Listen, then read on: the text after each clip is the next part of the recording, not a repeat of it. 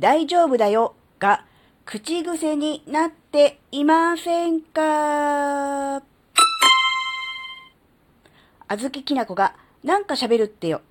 この番組は子供の頃から周りとの違いに違和感を持っていたあずきなが自分の生きづらさを解消するために日々考えていることをシェアする番組です。こんにちは、あずきなです。大丈夫だよ。ついね、大丈夫大丈夫とか、平気平気って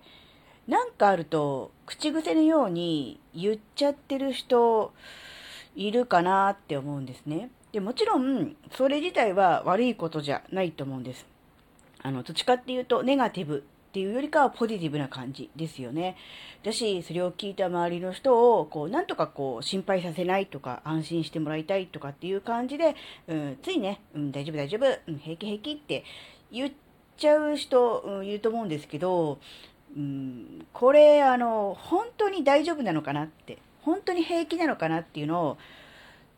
なんだろうな、ちゃんと考えた方がいいのかなってちょっと思ったんですね。うん。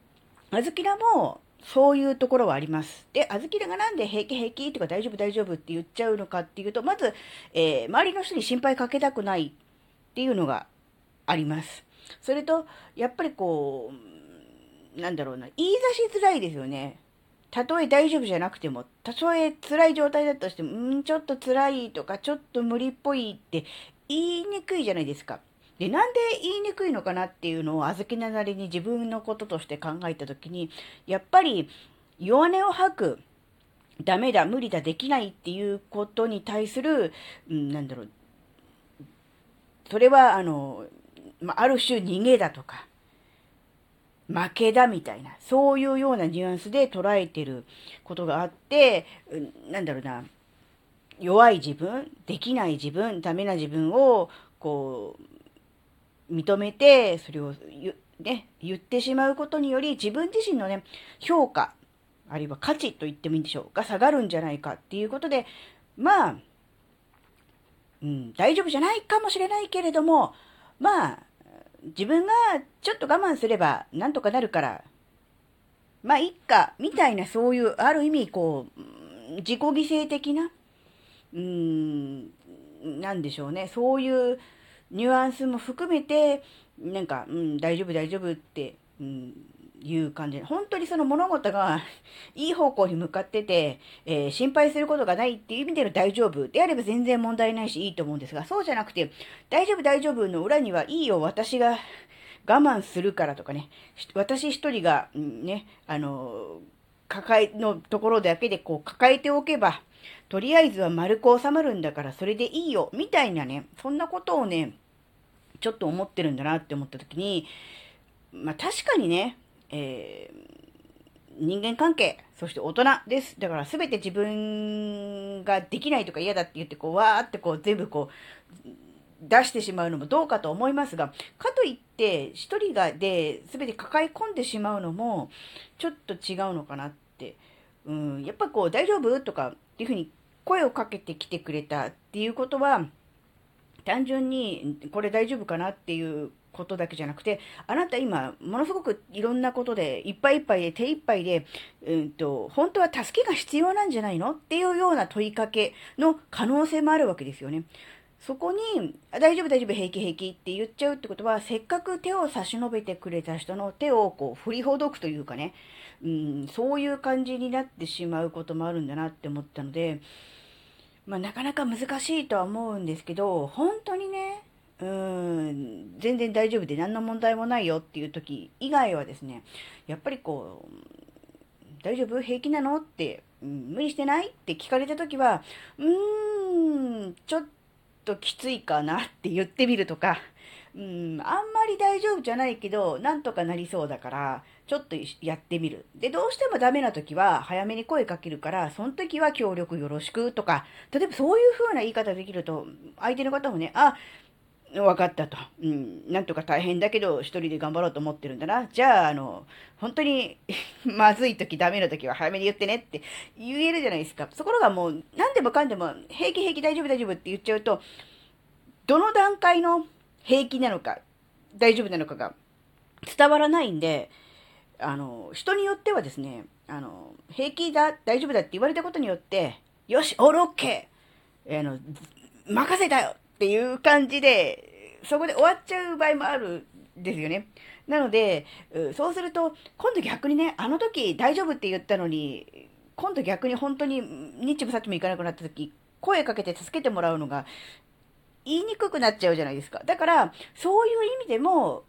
100%全然このままあの予定通り行けば全然問題なく行くんだよっていうんじゃなくてちょっとでも不安要素とか何かしんどい要素がある場合はうんまあなんとかなりそうだけどうんそうだな。うんそれでもうまくいかない時はその時は協力してもらうからその時はね声かけるねぐらいのことはあの言っといた方がいいような気がします。ある意味保険ですね。なんかずるい言い方。ではあるとは思うんですが、やっぱそれを言うことによって、相手の人も、あ、何かあったら、えー、なんだろう、私が頼られるんだなっていう言い方も変ですけど、っていうふうに思うだろうし、えー、言ったこっち側の人としても、えー、ね、何かあったら頼むね、お願いするよっていうことを言ってあることによって、本当に困った時に、助けても、ってって言いやすくなるじゃないですか。それを平気平気大丈夫ってスパッと切っちゃうことによってもうそこのつながりなくなっちゃうじゃないよっぽどあの、日部さっち部からくらってごめん、あの時大丈夫って言ったけどやっぱダメだったって言える人ならいいと思うんですよ。でもそうじゃなくって、あの時自分でやるって言っちゃったから最後までやらないといけないな、みたいな、すごく正義感、正義感は違うか。うん、そういう、なんて言うんだろう、自分自身のね、あの、責任感か。責任感が強い人は、やっぱり自分が言ってしまったことをなんていうんだろう、それをこう根拠として、よりこう、ぎゅっとこう自分でやらなければとか、一人で何とかしなきゃっていう方向に行くじゃないですか。これがあんまり良くないなって思うんで、うん、大丈夫？とか、平気なの？とか、無理してない？って声かけられた時は、まあ大丈夫って言ってもいいけども、それで終わらせるんじゃなくて、うん、ちょっとはしんどいかもしれないと。今んとこ平気だけど、これから先ね、うん、しんどくなるかもしれないから、その時は、手伝ってほしいとかね、協力してほしいっていうようなことをね、一言添えるっていうのが大事。それと逆の立場。えー、なんかこの人、すごい一生懸命頑張ってるけど、しんどそうだなと、もう無理なんじゃないかなって、いっぱいいっぱいなんじゃないの？って思って声かけた時に、えー、相手の人が、うん、大然平気、大丈夫大丈夫って明るく言われた時に、あ、大丈夫なんだ、平気なんだ、よかった、で終わらせてはいけないと思うんですよね。別に疑うとかね、相手が嘘ついてるとかっていうふうに思う必要は全然ないんだけど、でもやっぱり、あの、心配させないよと思って、あえてそういう言い方をしてね、あえて明るく答えてるっていう可能性も当然あるわけなので、やっぱりそこは、う言葉だけをね、100%信じるのではなくて、うん、分かったと、一旦は飲み込む。だけど、あの、本当に辛い時は、あの、言ってね、声かけてね、いつでも協力するからね、とか、うん、そういう、な、なんだろう、もう一ラリーがあると、うん、なんだろう、何か本当に困った時に逆に声かけやすくなると思うんですね、相手のことも。で、自分の方としても、あの時大丈夫だって言ったから信頼して丸投げしたのに、なんで今頃ギリギリになって大変だとかって言い出すんだっていうような気持ちもないわけじゃないと思うんですよ。でもそうじゃなくって、本当に大変な時は、なるべく早く声かけてね、言ってねって言っておけば、相手から何か言われた時も、あ、大変になっちゃったんだな、困っちゃうことになったんだなって思ったら、うん、快く協力することができると思うんですよね。なので、お互いにね、そういうコミュニケーションの、うん、なんだろう、もう一ラリーを、なんだろう、増やす。うん、大丈夫？大丈夫だよ、平気平気。で、終わらせないっていうのがお互いのために必要かなって、ちょっと思って、まあ、めんどくさいって言えばめんどくさいですよ。もう、でも、たかだか1ラリー、2ラリーじゃないですか。それで、お互いの気持ちが少し軽くなったりとか、本当に困った時に頼り、頼ることができたりとか、あるいは頼られた時に快く引き受けられるっていう関係性ができるんだったら、この1ラリー、2ラリーのめんどくささは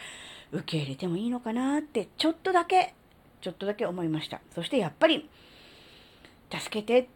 困ってるんだ、なんとかしてほしいっていう SOS を出すっていうのがね、